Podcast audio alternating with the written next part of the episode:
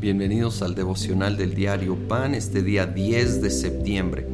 Vamos a la segunda parte del capítulo 7. Como he mencionado y si has estado leyendo Hebreos te has dado cuenta, hace muchas veces el contraste entre el nuevo pacto y el antiguo pacto y deja muy en claro que ya el nuevo tomó el lugar del viejo. No necesitas dos pactos simultáneamente. Obviamente, si hay uno nuevo, es porque ya no se aplica el, el, antiguo. De hecho, el versículo 18 lo dice muy fuerte.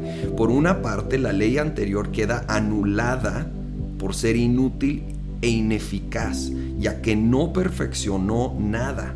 Y por la otra, se introduce una esperanza mejor mediante la cual nos acercamos a Dios. 22. Por tanto Jesús ha llegado a ser el que garantiza un pacto superior.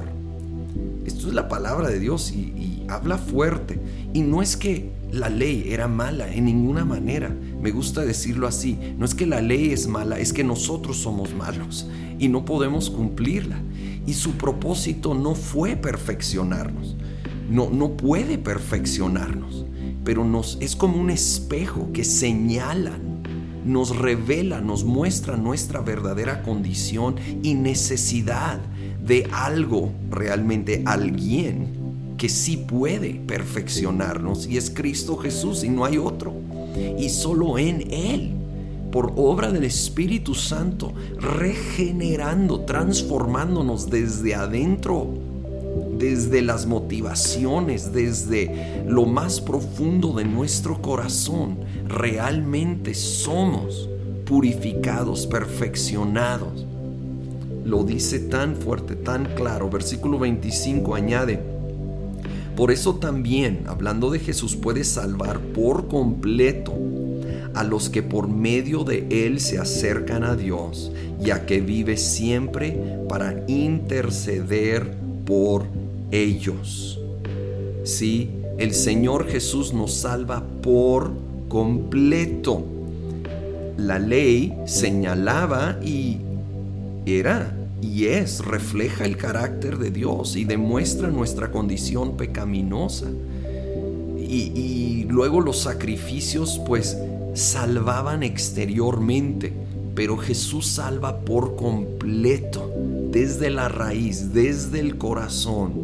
Y ahora podemos por medio de Él acercarnos a Dios, ya que Jesús vive para interceder por nosotros. Ahora, la palabra interceder también se puede traducir representar. Y es una palabra como de un abogado. Y no, no debemos pensar en Jesús intercediendo así como nosotros intercedemos, ah, pidiendo, rogando por algo. Él más bien es nuestro intercesor como un abogado, un representante delante del Padre. Así que cuando nosotros venimos a clamar, es a través de nuestro representante, quien sí tiene el derecho de estar delante del trono del Padre y abre ese derecho a nosotros, Él siendo ese representante. Y cuando fallamos, y todos fallamos, y pedimos perdón, ahí está nuestro abogado, defensor, representante delante del Padre. Y el Padre entonces no ve nuestros pecados, ve la sangre de su Hijo perfecto que nos representa y nos perdona y nos purifica y entonces nosotros somos perdonados. Esto es algo extraordinario, solo posible en el nuevo pacto que Cristo Jesús ha establecido con nosotros y a nuestro favor. Señor, eres tan bueno. Gracias por representarnos.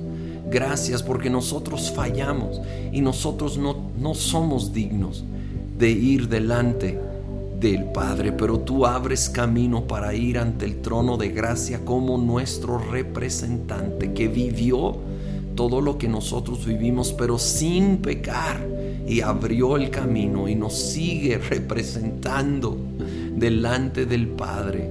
Te alabamos, te adoramos en el nombre de Cristo Jesús. Amén.